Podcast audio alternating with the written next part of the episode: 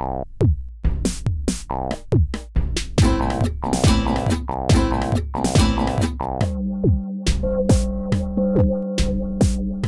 hast Post. Post aus Korea. Annyeonghaseyo und herzlich willkommen zu unserer neunten Folge des Podcasts Post aus Korea des Netzwerks Junge Generation Deutschland und Korea. Mit dabei sind heute Bea, Lena, Sabrina und ich, Melissa. Das letzte Mal hatten wir uns anlässlich des Internationalen Weltfrauentags über Feminismus in Korea unterhalten und unter anderem ein spannendes Interview mit Nathalie vom Korea-Verband für euch aufgenommen. Falls ihr diese informative Folge noch nicht gehört habt, würden wir euch natürlich empfehlen, das unbedingt nachzuholen. Wer mehr über das Netzwerk wissen möchte, darf gerne auf unserer Webseite oder unserem Instagram-Profil vorbeischauen. Beides werden wir natürlich in der Beschreibung für euch verlinken. Die heutige Folge allerdings ist definitiv leichter zu verdauen als die letzte und hilft hoffentlich dem einen oder anderen von euch auch. Bea, möchtest du uns vielleicht kurz erzählen, was unsere Zuhörer heute erwartet?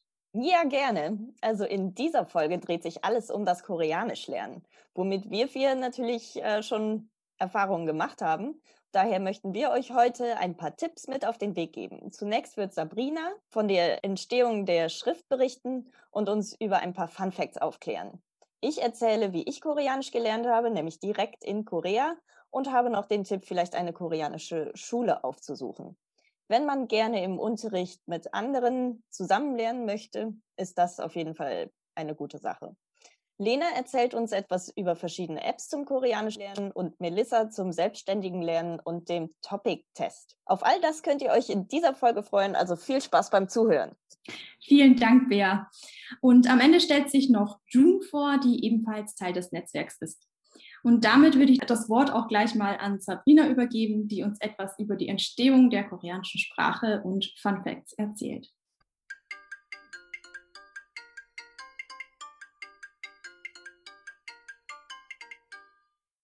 Bevor ich starte, wollte ich erstmal die Frage in die Runde werfen. Welche Vorurteile oder Fragen begegnet ihr denn, wenn ihr sagt, ich lerne Koreanisch? Das Erste, was immer kommt, ist natürlich, sag mal was. Sag mal was auf Koreanisch. Und ich bekomme auch oft zu hören, dass Leute irgendwie sagen, ist das nicht total schwierig und haben die nicht eine ganz schwierige Schrift? Muss man da nicht tausend Zeichen auswendig lernen? Lena, Hallo? Lena, sagst du auch noch was? Weil ihr seid gerade alle hängen geblieben bei mir. Oh, oh. Nein. okay. Ähm, also was mir immer begegnet oder was das Witzigste war, was mir bisher begegnet ist, ist, dass mir jemand gesagt hat, oh, das ist ja eine Tonsprache. Und dann habe ich gemeint, nein, Koreanisch ist keine Tonsprache, das ist nicht wie Chinesisch. Und dann hat er gesagt, ähm, ja, das lernst du später noch. Aber hat er Chinesisch oder Koreanisch gesprochen? Nein, das war ja der Witz da drin. Aber ja, ja vielleicht, vielleicht lernen wir alle die koreanischen Töne des Koreanischen mal gucken. ja, aber mir geht es eben auch so. Immer wenn ich sage, ich lerne Koreanisch, dann kommt sowas wie, ja, wie hast du denn die Schriftzeichen gelernt? Oder hä, warum lernst du das eigentlich? Und mit diesen Fragen, vielleicht auch mit ein paar anderen Fragen, wollte ich mich jetzt ein bisschen befassen in meinen Teil und vielleicht nochmal so eine Lanze fürs Koreanisch sprechen, brechen. Denn auch beim Recherchieren fand ich, konnte ich mich nochmal richtig begeistern für die koreanische Sprache. Hanna, 둘, set.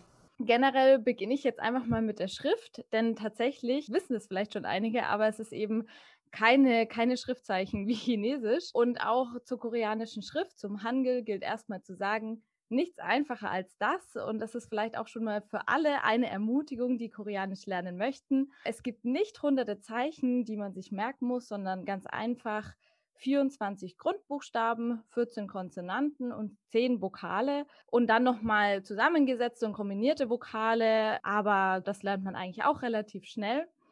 Und warum das so eingängig ist, hat auch einen Grund, worauf ich kurz eingehen möchte. In einem Artikel, den ich gelesen habe, da stand auch, äh, dass es für Hangul nämlich folgende Fragen gibt, die man beantworten kann, was es nicht für jede Schrift gibt. Und zwar, wer, warum, wann, wo und wie. Wer ist zurückzuführen auf King Sejong. Wer schon mal in Korea war, ist diesem guten Mann vielleicht schon mal begegnet in Form von Statuen. Und hier gibt es eben die Geschichte, dass King Sejong, der im 15. Jahrhundert gelebt hat und regiert hat, sich dachte, auch das Volk muss lesen und schreiben lernen. Das war damals zu dieser Zeit gar keine einfache Sache, denn Koreanisch wurde zwar gesprochen, aber geschrieben wurde Chinesisch. Selbst für die, die das Geld hatten und die Zeit hatten, war das eine lange Angelegenheit, wenn nicht sogar eine lebenslange Angelegenheit. Der König zusammen natürlich mit Gelehrten oder vor allem Gelehrte haben sich dann daran gesetzt und geguckt, wie können wir das Ganze irgendwie einfacher machen. 1443 war es dann soweit. Die Buchstaben ähm, waren mehr oder weniger fertiggestellt. Und damals hieß es übrigens auch nicht Hangul, sondern Hunmin Jongum, was so viel bedeutet wie dem Volk die richtigen Töne lehren. Und das stimmte nämlich damals auch, denn die chinesischen Zeichen waren nicht nur schwierig, sondern so viel wie ich gelesen habe, haben die auch einfach nicht so richtig gepasst zu dem, was man gesprochen hat auf Koreanisch. Und das Besondere an der Schrift, und das kommt auch noch hinzu, ist, dass die Form der Buchstaben auch der Form der Zunge bzw. des Mundes nachempfunden ist. Also man hat sich da hingehockt und geschaut, welche Töne, welche Laute werden wie im Mund geformt und darauf ähm, eben die Schrift, die Buchstaben angepasst. Und da könnte ich jetzt noch sehr viel mehr darüber erzählen, weil es ist auch spannend, wie die Schrift dann verbreitet wurde, Hangul, und auch der Buchdruck, welchen Einfluss der hatte oder die Schwierigkeiten während der Kolonialzeit, wo ja auch Koreanisch verboten war teilweise. Aber wer in Korea ist, ähm, da kann ich auch noch mal das Hangul-Museum ans Herz legen, denn das ist auch sehr spannend. Und insgesamt lässt sich zur Schrift auch noch sagen, von vielen wird sie als logischste Schrift bewundert. Und äh, sie ist auch seit 1997 UNESCO-Weltkulturerbe und es gibt sogar einen Hangul Day, der wird in Südkorea am 9. Oktober gefeiert. Und in Nordkorea gibt es auch einen Hangul Day, wobei da die Schrift nicht Hangul, sondern Choseongul heißt. Und der wird am 15. Januar gefeiert. Hana, 둘, 셋. Und auch da sehr spannend, weil wenn ich äh, gesagt habe, ich lerne Koreanisch, dann kommt gleich auch, ja, dann kannst du dich bestimmt auch mit Nordkoreanern verständigen und alles, was so über Nordkorea im Fernsehen kommt, wirst du dann ja auch verstehen. Also insgesamt gibt es 78 Millionen Menschen, die Koreanisch sprechen, also auch gar nicht mal so wenig koreanisch-Muttersprachler. Die leben eben in Russland, China, Japan, den USA, also als Minderheiten, aber die Mehrheit natürlich in Südkorea und Nordkorea. Insgesamt gibt es natürlich zwischen diesen unterschiedlichen Gruppen auch Dialekte und unterschiedliche Aussprachen. Aber gerade in Nord- und Südkorea, wenn man sich vorstellt, beide Länder sind schon seit den 1950er Jahren geteilt, also fast 70 Jahre. Es gibt keinen Austausch und beide Länder haben auch irgendwie unterschiedliche Sprachpolitiken und Einflüsse. Wenn man an Südkorea denkt, gibt es viele ja, Wörter aus dem Englischen, konglische Wörter sozusagen. Die gibt es so in Nordkorea nicht, ähm, weil da einfach nicht dieser große Einfluss aus dem Englischen da ist. Ähm, und in einem Artikel der Süddeutschen habe ich sogar gelesen, dass der Alltagswortschatz beider Länder sich nur ungefähr zu einem Drittel gleicht, was mittlerweile ja wirklich nicht mehr ganz so viel ist, wenn man bedenkt, dass ja, weil alle die gleiche Sprache gesprochen haben. Es gab auch schon mal eine Initiative zwischen beiden Ländern, da ein Wörterbuch zu erstellen, um irgendwie zu gucken, was ist nordkoreanisch und südkoreanisch, wo, ähm, wie kann man sich verstehen. Und gerade für geflüchtete Nordkoreaner ist es manchmal in Südkorea sehr schwierig, so dass auch hier es mittlerweile eine App gibt, Univoca heißt die stelle mir das ganz cool vor, weil man kann da quasi mit dem Bild einscannen, ähm, wenn man Wörter nicht kennt und die werden dann auf nordkoreanische Wörter übersetzt, so dass man eben ähm, sich da auskennt, wenn man ein südkoreanisches Wort nicht kennt. Hana, 둘, 셋. Und dann auch noch ein kurzer Exkurs zur chinesischen Sprache, denn das ist auch noch ein häufiges Vorurteil, wie wir gehört haben, dass es ja so ähnlich ist. Aber nein. also es gibt einige Wörter, die vom Chinesischen ins Koreanische übernommen wurden. Man denkt da zum Beispiel auch an das Zahlensystem oder auch, ähm, es gibt ja auch immer noch chinesische Schriftzeichen als in Form von Hanja, die ähm, im Koreanischen vorkommen und auch andere Wörter. Also ich habe mal eine Zeit lang in Taiwan studiert und fand es immer total schön, wenn ich da so ein paar chinesische Wörter verstanden habe. Aber insgesamt ist es tatsächlich auch ein bisschen umstritten, wo Koreanisch als Sprache herkommt. Es gibt ein paar, die sagen, das ist, gehört zur altaischen Sprachfamilie, wo man zum Beispiel auch Mongolisch oder Türkisch hinzuordnen kann. Aber es gibt auch andere, die sagen, es ist eine komplett isolierte Sprache. Und so wie ich das gelesen habe, gibt es da auch nicht so eine richtige Entscheidung zum Schluss jetzt. Also auch sehr spannend. Ich hoffe, ihr merkt, das Thema hat mich wirklich gepackt. Insgesamt schon allein in Koreanisch und in Hangul steckt so viel Interessantes an Kultur drin. Da macht es nicht nur Spaß zu sprechen, sondern sich auch einfach näher damit zu befassen. Ja, jetzt habe ich viel darüber gesprochen, was mich so fasziniert. Aber Melissa, Lena und Bea, habt ihr denn irgendwas, was ihr total spannend an der koreanischen Sprache findet? Also bei mir waren es tatsächlich auch äh, diese Unterschiede zwischen Nord- und Südkoreanisch. Das fand ich immer super spannend. Ähm, ich finde auch die App super cool, die, die du gerade vorgestellt hast, äh, dass man das dann so einscannen kann. Und ähm, was mir dazu noch einfällt, es äh, gibt tatsächlich nicht nur Unterschiede in der gesprochenen Sprache, sondern auch in den ähm, in der, ach, wie heißt das nochmal, Gebärdensprache.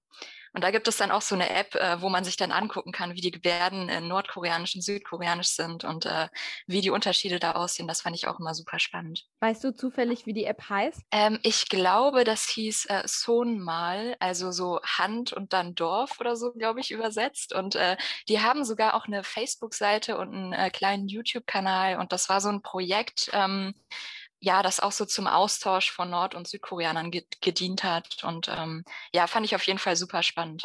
Ja, also für mich kam tatsächlich erst so ein bisschen das persönliche Interesse an Korea und dann irgendwie natürlich das Interesse an der koreanischen Sprache. Aber wie du ja auch erwähnt hast, hat man im, Kore im Koreanischen ganz schnell Erfolgserlebnisse. Und ich habe tatsächlich, glaube ich, auch anhand von diesen Erfolgserlebnissen und halt wie die Sprache klang und es hat mir einfach so gut gefallen, dass ich mich gleich in die Sprache verliebt habe tatsächlich. Ja, also bei mir war das so, äh, ich war schon als kleines Kind fasziniert von Asien.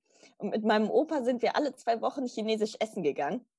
Und äh, da fand ich eben dieses andere so großartig. Zum einen dieser riesige Buddha, der einen am Eingang begrüßt, dann äh, Aquarien, ähm, ein Bild an der Wand, das sich bewegt und ähm, Musik einfach mit Instrumenten, die wir äh, aus unseren Orchestern nicht kannten. Und naja, Sprachen sind eben das Tor zu einer Kultur. Nur wenn man die Sprache lernt, kann man die Kultur und die Menschen wirklich verstehen. Und ähm, ja, das merkt man ja auch äh, schon beim Englischen, wenn man jetzt mit Leuten aus äh, anderen Ländern spricht. Die drücken sich komplett anders aus, um das Gleiche zu sagen. Und irgendwie verstehen wir uns ja, doch. Ja, lange Rede, kurzer Sinn. 2002 bei der Fußball-Weltmeisterschaft ist mir Korea das erste Mal dann aufgefallen. Und äh, die Begeisterung der koreanischen Fans hat mich angesteckt. Daher habe ich mich dann immer mehr mit Korea beschäftigt und angefangen, die Sprache zu lernen.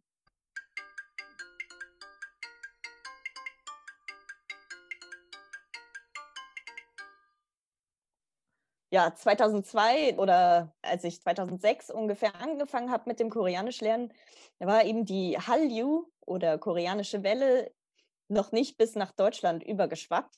Und auch das Internet hatte bei weitem noch nicht so viel zu bieten wie heute. Daher bin ich als erstes in die Meiersche Buchhandlung gelaufen und habe mir ein Buch von Pons geholt und damit schon mal die Schrift gelernt. Dann habe ich mit einer koreanischen Bekannten ein paar Monate Nachhilfe bekommen im Koreanischen. Und nach dem Abi 2007 bin ich einfach mal rübergeflogen und habe da entschieden, dass es das Beste ist, einfach vor Ort die Sprache zu lernen.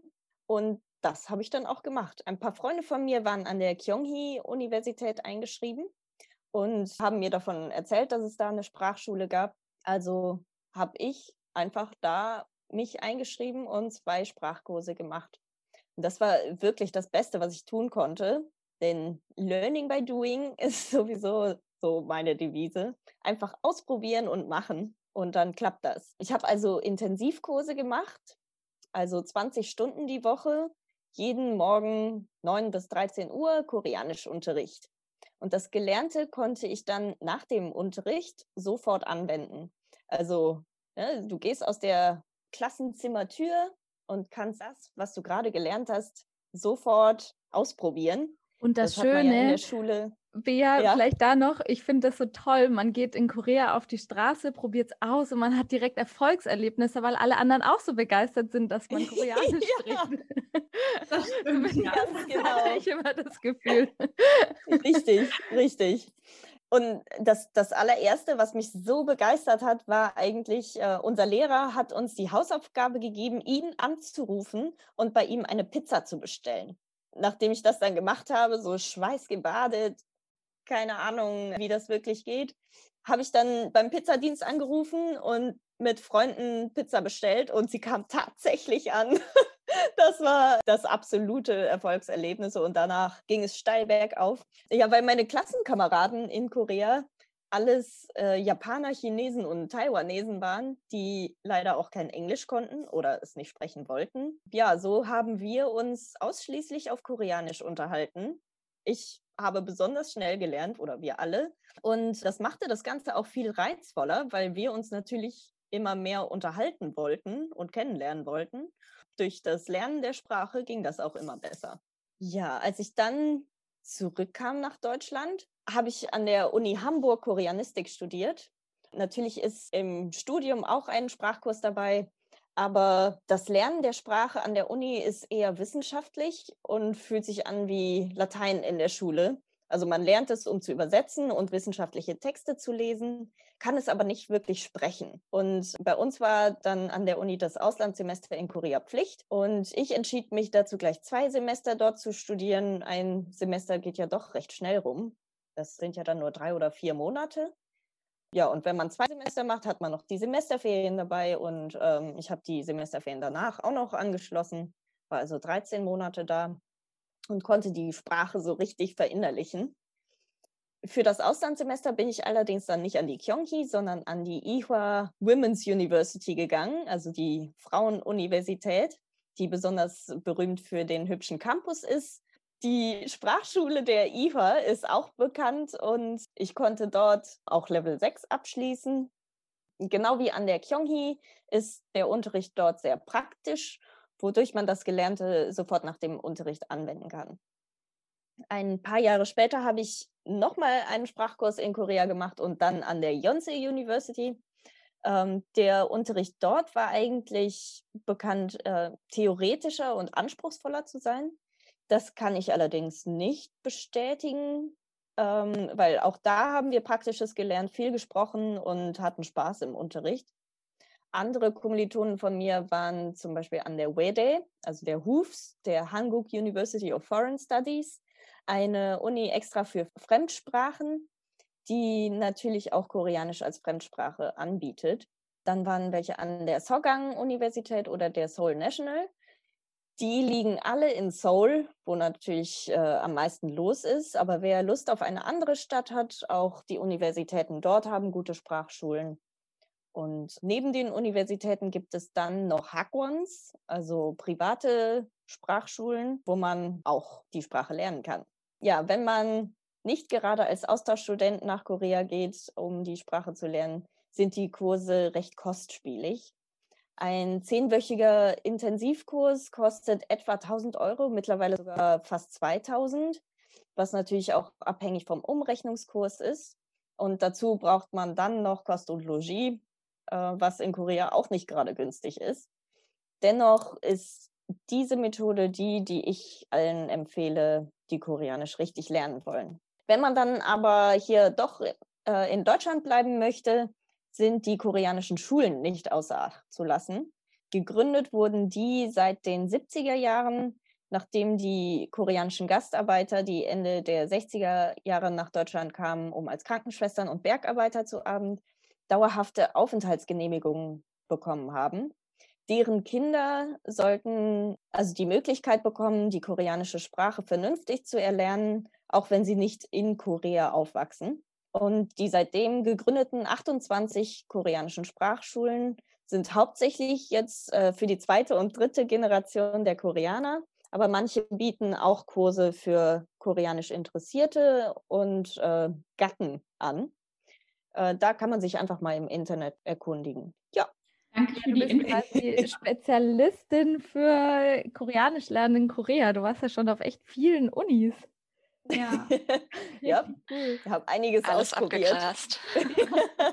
nee, tatsächlich ähm, wollte ich eigentlich auch ähm, letztes Jahr vielleicht einen machen, aber dann wegen Corona dachte ich mir, hm, dann noch die Quarantäne und wie du gesagt hast, die äh, Kosten waren tatsächlich, glaube ich, um die 1200, 1300 Euro. Also das wäre richtig teuer geworden. Und aber sonst genau. würde ich genau. das unbedingt gerne mal machen. Wenn ich die Quarantänekosten noch dazukommen, dann Ich habe auch an der IDE habe ich so einen ähm, Kurs mal gemacht als Nicht-Austauschstudentin, also dass ich rein den Sprachkurs besucht habe. Es war relativ teuer, aber es hat so viel gebracht, muss ich sagen. Ähm, ja, weil am Anfang dachte ich mir auch, oh nein, das ist ganz schön viel Geld, was jetzt weggeht. Aber ich habe sehr bemerkt, wie meine Sprache dann danach viel besser wurde. Und es war auch noch ein Kulturprogramm dabei, was total schön war. Und ich habe in so einem kleinen Goshiwon dann gewohnt. Also quasi nur Bett, Kühlschrank und so ein kleine, kleiner Schreibtisch. Kein Fenster. ähm, braucht aber braucht man nicht, nee, weil es gibt ja total schöne Cafés in Seoul, wo man dann lernen kann. die ganze Nacht. Ähm, nee, aber es hat viel Spaß gemacht. Ja, ich habe auch vier Monate in einem Goshiwon gewohnt. Super Sache. Ja, ich hatte auch kein Fenster. Ich war dann irgendwann total verwirrt, ob es jetzt Tag oder Nacht ist, wenn ich aufgewacht bin. Ja. War so ein bisschen wie so eine Zelle, aber es war eine Erfahrung, sagen wir es mal so. Genau. Das Tolle daran, in Korea zu lernen, ist auch, was ich nämlich immer am Wochenende gemacht habe. Äh, zum einen kann man natürlich das spektakuläre Nachtleben in Seoul entdecken. Zum anderen kann man aber auch unglaublich gut reisen. Es ist so einfach in Korea zu reisen. Ja. Mit dem Zug kommt man super schnell an jeden Ort oder auch mit dem Bus und ähm, man kann sehr gut wandern in den Bergen. Man kann zum Strand fahren und überall die Köstlichkeiten der Region ausprobieren. Also äh, das ist auch noch sehr zu empfehlen das so wie, ich fand, Wandern war für mich immer, da bin ich ganz oft am Wochenende dann gerade Seoul ein bisschen raus und dann in die Berge. Und für mich war das auch direkt immer so der Ort, wo ich mein Koranisch ausprobieren konnte, weil ich oft alleine auch unterwegs war und oft ins Gespräch dann gekommen bin mit Leuten und ähm, zusammen dann oben auf dem Gipfel Pause gemacht habe. Und das war total schön, weil plötzlich habe ich bemerkt, ich kann mich ja, also jetzt nicht irgendwie hochtrabende Gespräche führen, aber ich kann mich unterhalten, wo ich herkomme, was ich mache und auch vielleicht noch ein bisschen weiter. Und muss, konnte mich auch trauen quasi, weil es war sonst niemand außer mir da und ich konnte einfach drauf losreden. Und die waren auch interessiert, die Leute, die ich auf dem Berg getroffen habe. Das war schön. Genau. Und dann am Ende kommt man äh, zu einem Tempel und bekommt dann noch Reiskuchen von den Mönchen. Ja. Oder eine Suppe. Das stimmt.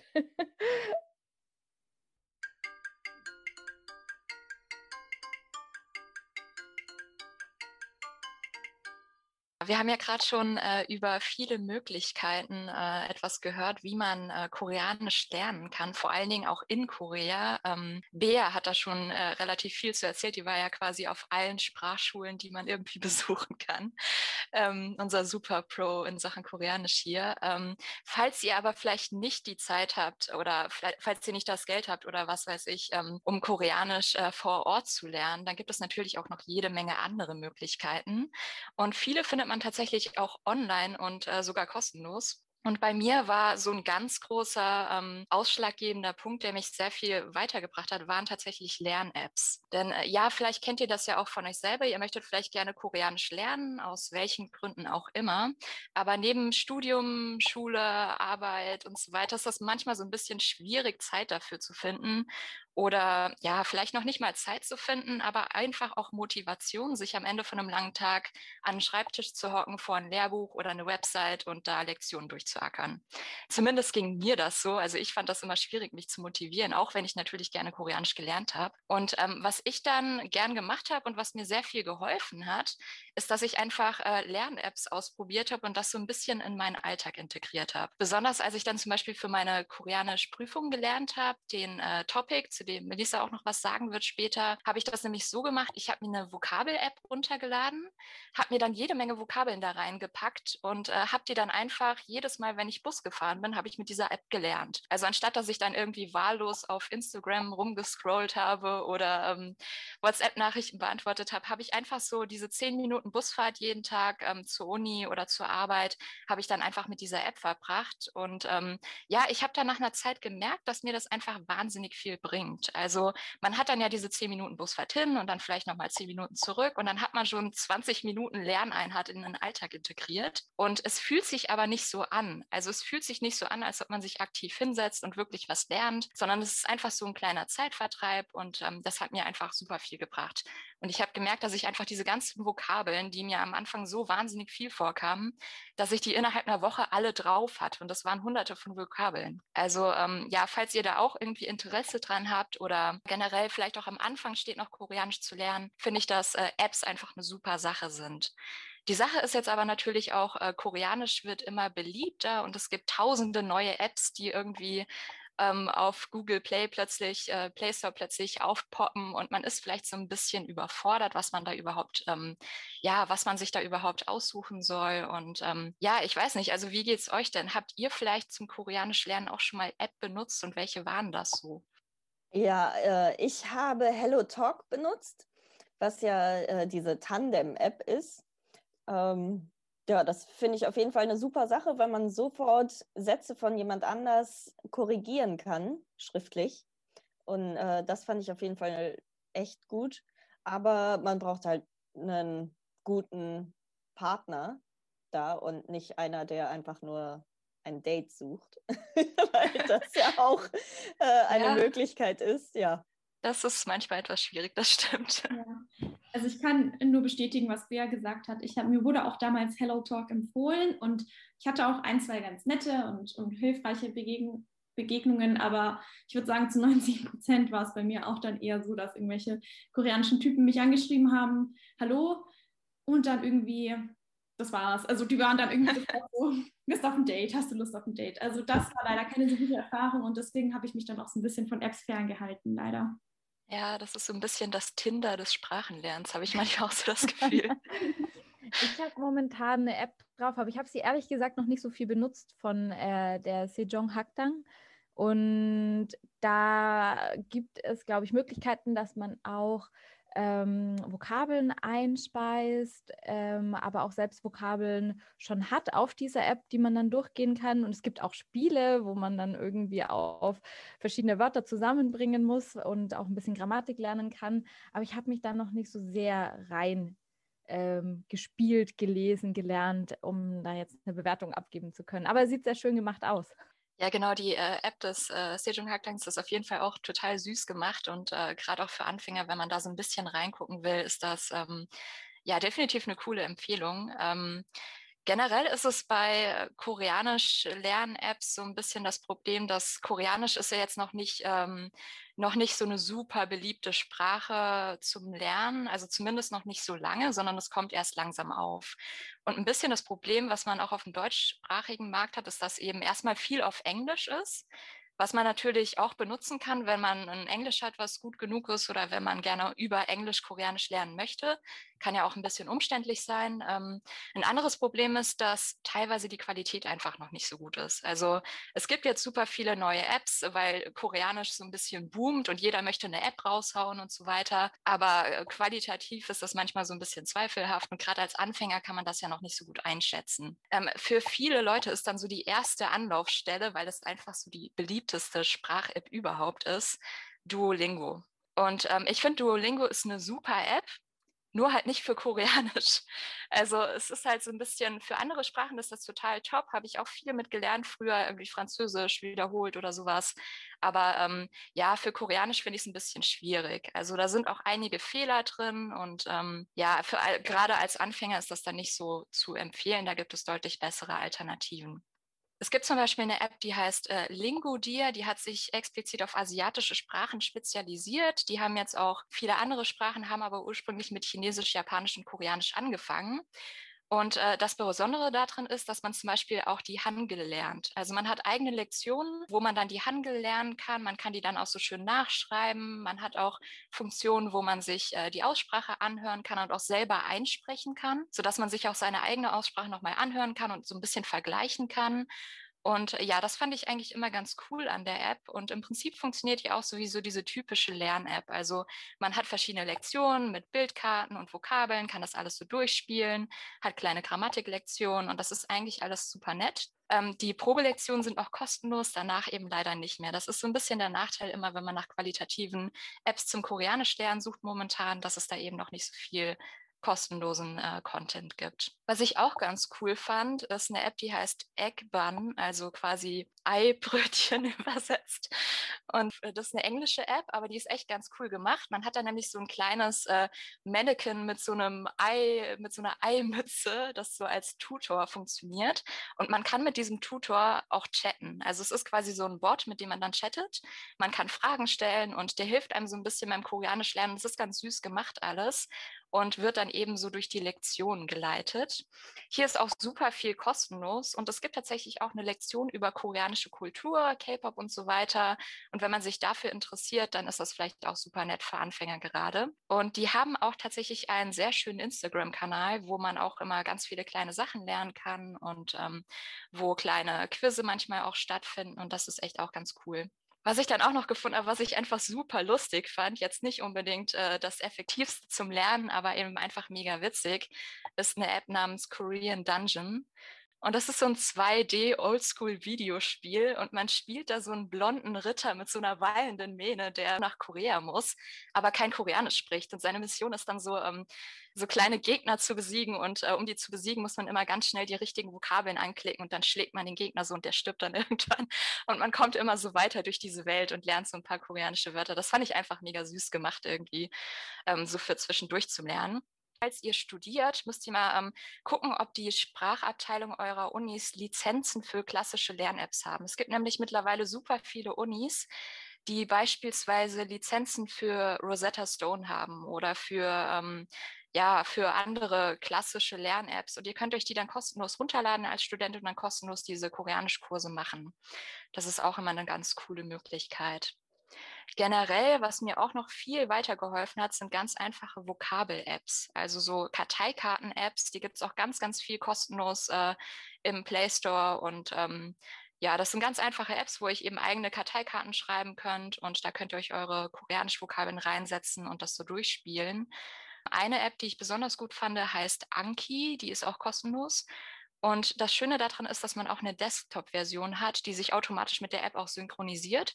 Das heißt, ihr könnt das Ganze auch auf dem äh, PC machen, wenn ihr Lust habt. Ähm, könnt euch da eure ganzen Vokabeln eintragen und ihr könnt auch so coole Sachen machen, wie zum Beispiel Lückentexte bauen, Bilder einfügen oder Fragen einfügen. Also es ist so ein bisschen mehr als die klassische Vokabel-App, aber eben trotzdem noch kostenlos. Und das fand ich immer ganz cool daran. Woran man auf jeden Fall auch nicht vorbeikommt, ist Naver Dictionary, also quasi so die klassische Wörterbuch-App, die eigentlich jeder hat, der Koreanisch lernt.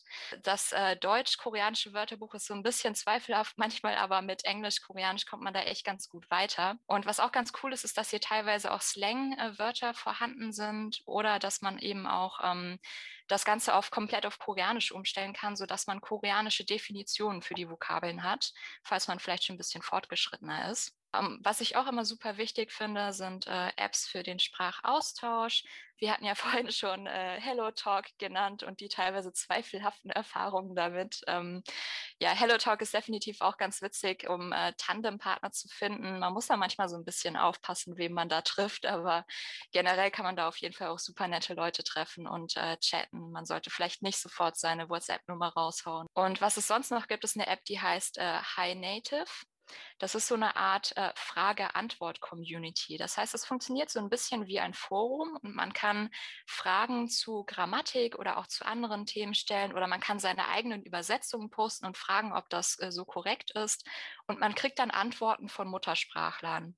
Und das Ganze ist eben auch öffentlich, also wie so ein Forum quasi. Das heißt, man wird auch nicht mit irgendwelchen seltsamen Sachen angechattet oder so, ähm, sondern man hat das ein bisschen öffentlicher und hat diesen Austausch. Und äh, das hat mir auch immer ganz viel geholfen, besonders wenn ich übersetzt habe. Und ähm, ja, das fand ich auch immer ganz nett. Und generell finde ich es auch immer ganz gut, wenn man eben nicht nur für sich selber lernt und selbst Vokabeln reinpaukt, sondern wenn man auch so ein bisschen versucht, in den Austausch zu treten. Und gerade jetzt auch, wo man Leute ja nicht mehr so einfach treffen kann, sind dann so Austausch-Apps zum Sprachaustausch immer ganz nett und die beste Möglichkeit, um Koreanisch auch zu lernen. Oh, super. Also du hast jetzt auf jeden Fall einige Anregungen gegeben, die ich jetzt noch nicht kannte. Da werde ich auf jeden Fall äh, das ein oder andere mal ausprobieren, um die Sprache wieder aufzufrischen. Danke dafür. Gerne, gerne. Von meiner Seite ein großes Dankeschön, weil ich kannte, glaube ich, nur eine App, Hello Talk, und sonst kannte ich die anderen Apps tatsächlich alle nicht. Also das wird sicher hilfreich sein in der Zukunft. Vielleicht können ja auch unsere Hörer und Hörerinnen, wenn die die Apps ausprobieren, da nochmal sagen, was ihnen total gut gefällt oder ob es vielleicht auch noch andere Apps gibt, weil ich fand es jetzt auch super hilfreich, davon zu erfahren und auch, was eben sich schon bewährt oder was sich vielleicht für manche Fälle nicht so gut bewährt. Und da kann man viel nochmal ausprobieren, finde ich.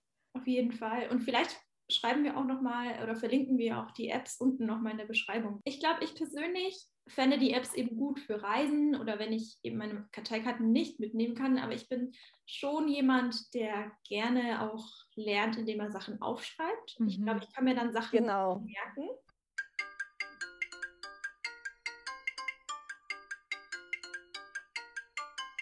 Ich habe heute für euch ohnehin Tipps mitgebracht, wie man Koreanisch selbstständig lernen kann. Und einer von den Tipps war auch, dass man sich ein Heftchen oder ein Büchlein vielleicht zusammenstellt mit der koreanischen Grammatik oder mit Vokabeln. Wenn einer jetzt lieber mit Apps lernt, dann kann man natürlich super die Apps benutzen, die Lena uns vorgestellt hat.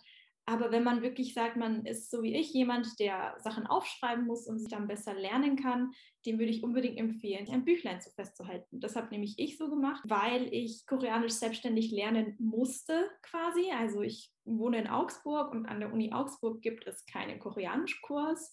Es gab damals, ich glaube, bei Inlingua einen Koreanischkurs, aber das musste ein privater Kurs sein, also nicht mit anderen Leuten zusammen.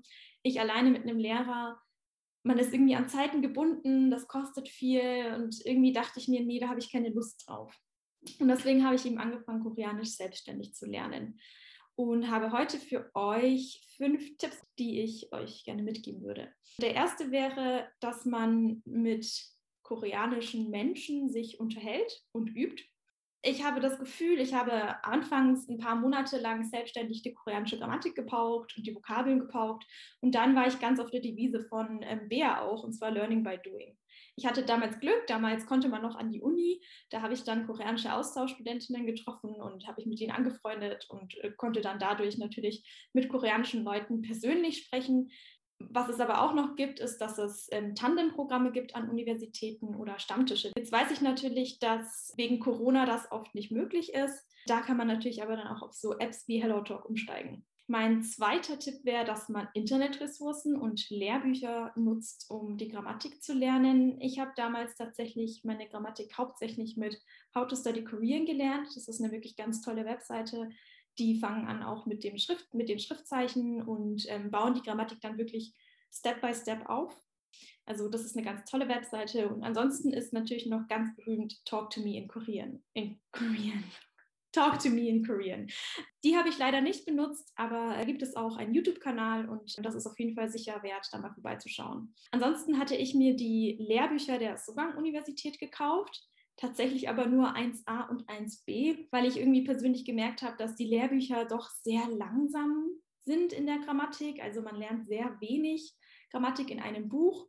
Und ich bin jemand, ich möchte immer sehr viel, sehr schnell auf einmal lernen und das dann eben so schnell wie möglich einfach praktisch anwenden. Das heißt, für mich persönlich war es nicht das Richtige. Aber wenn jemand sagt, er er möchte das lieber wirklich langsam und vorsichtig lernen, dann würde ich auf jeden Fall auch Lehrbücher empfehlen. Da gibt es dann auch nicht nur von der Sogang-Universität, sondern auch von allen anderen Unis, wie Bea gesagt hat, ähm, Lehrbücher. Wo ihr diese Bücher finden könnt, das ist koreanbook.de. Das ist eine Webseite, die bietet koreanische Lehrbücher, aber auch einfach Bücher an. Da gibt es dann auch manchmal Märchenbücher oder sowas, die auf Deutsch und Koreanisch sind oder Englisch und Koreanisch. Ich habe da sogar mal Harry Potter gesehen, das zweisprachig war, also ich glaube Englisch und Koreanisch. Wer also gerne koreanische Bücher kaufen würde oder Supplies, der kann gerne mal auf der Webseite vorbeischauen. Ansonsten ist natürlich auch immer gut, koreanische Filme und Serien zu gucken. Das ist ja auch sehr beliebt wahrscheinlich bei vielen von unseren Zuhörern. Da gibt es dann auch ganz oft deutsche und englische Untertitel, heutzutage sogar auf Netflix. Man muss also nicht mehr auf Wiki oder woanders gucken, sondern kann einfach auf Netflix seine Lieblingskoreanische Serie schauen. Dritter Tipp fürs Koreanisch selbstständig lernen oder generell selbstständig lernen ist meiner Meinung nach, dass man konsistent ist. Also, dass man regelmäßig lernt und das muss auch nicht sein jeden Tag, wenn man nicht die Zeit dafür hat. Aber dass man regelmäßig lernt, dass man alle zwei Tage, einmal in der Woche, dass man nicht irgendwie zwei Wochen lang lernt und dann vier Monate lang nicht und dann wieder drei Monate und dann wieder fünf Wochen lang nicht, sondern dass man irgendwie sich immer mit der koreanischen Sprache umgibt, dass man möglichst viel die koreanische Sprache konsumiert, hört, sieht, liest, dass man sich einfach immer mit der Sprache umgibt. Das ist eigentlich, glaube ich, der beste Weg. Wie ja Sabrina auch am Anfang gesagt hat, ist die Sprache sehr logisch aufgebaut. Man hat wirklich sehr schnell und sehr früh schon Erfolgserlebnisse. Und ich glaube, das trägt einfach dazu bei, dass es nie nervig wird und nie langweilig wird, Koreanisch zu lernen. Mein vierter Tipp wäre, meldet euch für die Topic-Prüfung an. Die Topic-Prüfung ist der Test of Proficiency in Korean, also das ist der offizielle Sprachnachweis für die koreanische Sprache, also vergleichbar zum Beispiel mit TOEFL oder IELTS fürs Englische. Und warum ich euch empfehle, euch dafür anzumelden, ist, dass es einfach für diejenigen unter euch, die Koreanisch lernen, irgendwie so ein ja, so ein Maßstab ist, um zu sehen, wie erfolgreich ihr denn mit dem Selbststudium seid. Ihr habt nämlich ja sonst irgendwie keinen Unterricht, wo ihr wisst, okay, ich bin jetzt im Kurs 3, das heißt, ich bin auf Level 3, sondern ihr müsst euch selbst ja irgendwie beweisen können, dass ihr tatsächlich auch was gelernt habt. Natürlich solltet ihr das vielleicht nicht machen, nachdem ihr zwei Wochen Koreanisch gelernt habt, aber wenn ihr jetzt schon seit ein, zwei Jahren Koreanisch lernt, dann würde ich euch unbedingt empfehlen, einmal den Test zu machen und der Test ist auch gar nicht teuer. Der kostet normalerweise so 35 bis 40 Euro, je nach Topic 1 oder Topic 2. Was ein bisschen blöd ist, dass er in Deutschland nicht so häufig angeboten wird, meistens drei bis viermal im Jahr. Und der wird auch nur in manchen Städten angeboten, soweit ich weiß, in Frankfurt, Berlin, Tübingen, Hamburg und Bochum. Aber man kann sich ja frühzeitig bewerben und weiß dann natürlich auch vorausschauend und kann planen und dann auch ein günstiges Zugticket kaufen. Also wenn ihr die Möglichkeit habt, würde ich euch unbedingt empfehlen, euch dafür anzumelden. Das könnt ihr machen auf Topic Org, wenn ihr in Korea seid, oder per E-Mail an das Koreanische Erziehungsinstitut oder Konsulat, wenn ihr in Deutschland seid. Ich glaube, die meisten von uns hier haben ja auch schon den Topic-Test geschrieben, zumindest einmal, vielleicht auch schon öfter. Wollt ihr vielleicht eure Erfahrungen mit uns teilen? Wie habt ihr euch vorbereitet? Lena hat ja schon ein bisschen was gesagt, aber wie habt ihr euch vorbereitet und wie habt ihr den Test empfunden und was denkt ihr darüber? Also bei mir war das so, ich habe mir damals sehr viele Vokabeln reingehämmert mit Vokabel-Apps. Ähm, das hat mir aber auch sehr viel geholfen im Nachhinein. Also ich finde, man lernt dadurch sehr viele Vokabeln, die man vielleicht ja im Alltag jetzt nicht unbedingt immer gebraucht, weil ja so ein Test ist ja auch immer so ein bisschen anders als so Alltagssprache. Man lernt da natürlich sehr viele Vokabeln, die ja aus dem Bereich äh, Nachrichten oder sowas zum Beispiel, die man jetzt vielleicht nicht immer benutzt. Ähm, Persönlich fand ich den Topic-Test einfach ein bisschen ungewohnt, weil es ein Multiple-Choice-Test ist, was ich so nicht kannte von Sprachtests bisher. Ja, man hat ja auch zum Beispiel keinen Sprechteil. Das fand ich auch ein bisschen ungewöhnlich. Aber ich finde, es ist wie mit vielen anderen Sachen auch. Man muss sich da so ein bisschen eingewöhnen und da so ein bisschen reinkommen und dann funktioniert das eigentlich. Ich glaube, es ist nur wichtig, dass man sich definitiv vorher anguckt, wie dieser Test funktioniert, weil es schon anders ist als die Tests, die man in äh, Deutschland so als Sprachtests kennt.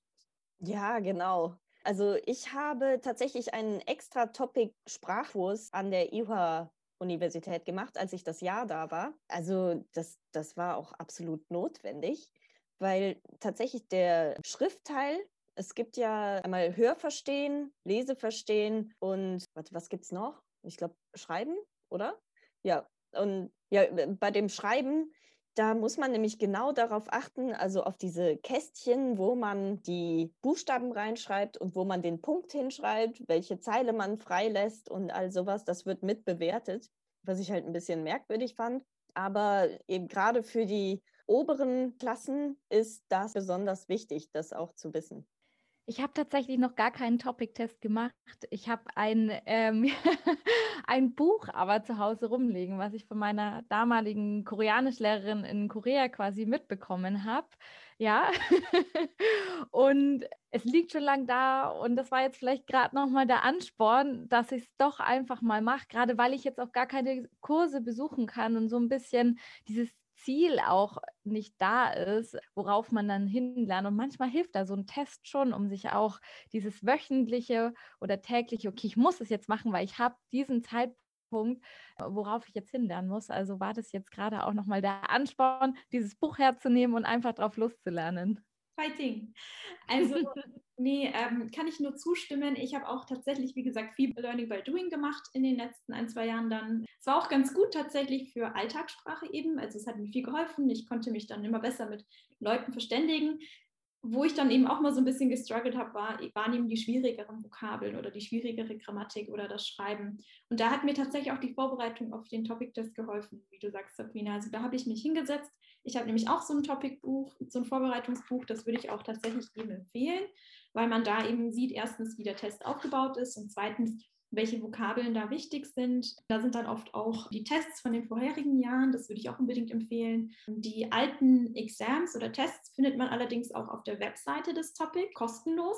Also wer sagt, er möchte nur alte Tests machen, der kann auf der Webseite topic.org vorbeischauen und kann da Mock-Exams und Previous Exams sich herunterladen. Genau, das waren auch schon meine Tipps für das Koreanisch lernen oder das selbstständige Koreanisch lernen. Und äh, wir hoffen, ihr habt euch heute ganz viel Tipps mitgenommen. Aber es gibt natürlich auch KoreanerInnen, die Deutsch lernen. Und heute wird sich für euch June vorstellen, die auch Teil des Netzwerks ist.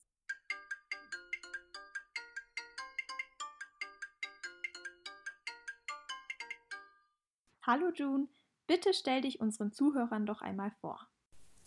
Moin Moin, ich heiße Jun und bin Mitte 20.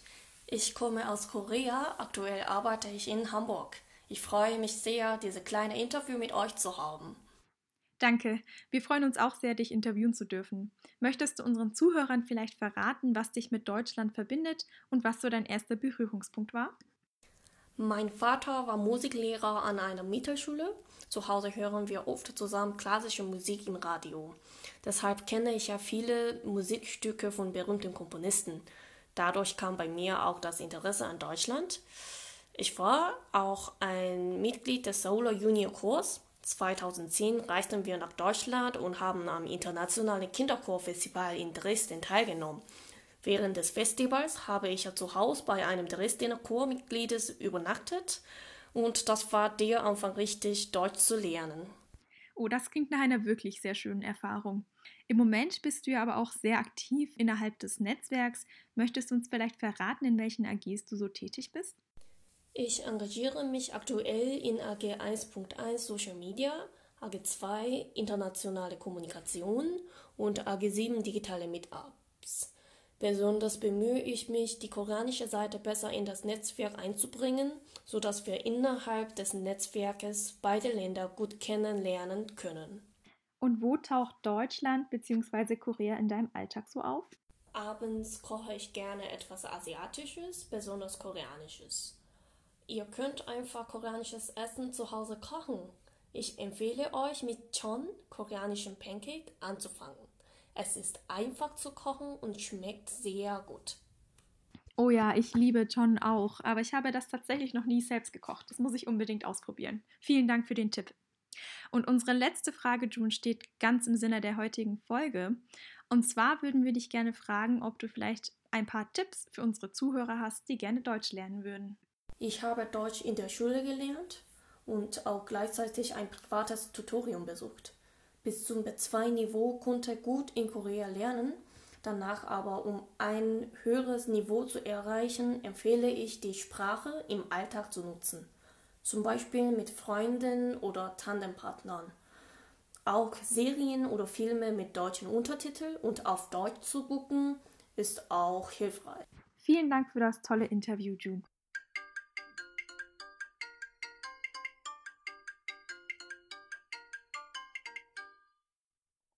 Vielen Dank fürs Zuhören und wir hoffen, ihr konntet euch wichtige Tipps zum Koreanisch lernen mitnehmen. Und das nächste Mal dürft ihr euch auf eine ganz spannende Folge rund um das Thema Digitalisierung freuen.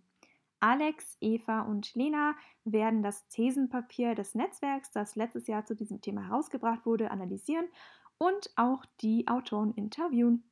So, und wenn sonst keiner was zu sagen hat, dann würde ich. Ja, Bea? Nö, ich wollte einfach nur sagen, danke. Ah. ich finde die Folge echt super. Also äh, viele Tipps habe ich mitgenommen. Ich, ich finde es echt toll. Ich kann da auch echt viel mitnehmen von heute. Also vielen Dank an euch alle nochmal für die wundervollen Tipps und vor allem den Ansporn, den ich jetzt nochmal mitgenommen habe. Kann ich nur bestätigen, wirklich. Und ich freue mich schon auf meinen Sprachkurs in Korea irgendwann. irgendwann. Ja, ich kann mich da nur anschließen und ich glaube, es ist auch immer ganz nett, wenn man so in den Austausch mit anderen tritt und dann ähm, ja so die Tipps von anderen erfährt oder die Erfahrung von anderen und dann gleich neue Sachen für sich selbst auch mitnehmen kann. Wunderbar. Dann bis zum nächsten Mal. Tschüss. Genau. Bis zum nächsten Bis Mal. zum wieder nächsten Mal. Bis zum nächsten Korea. Bis dann.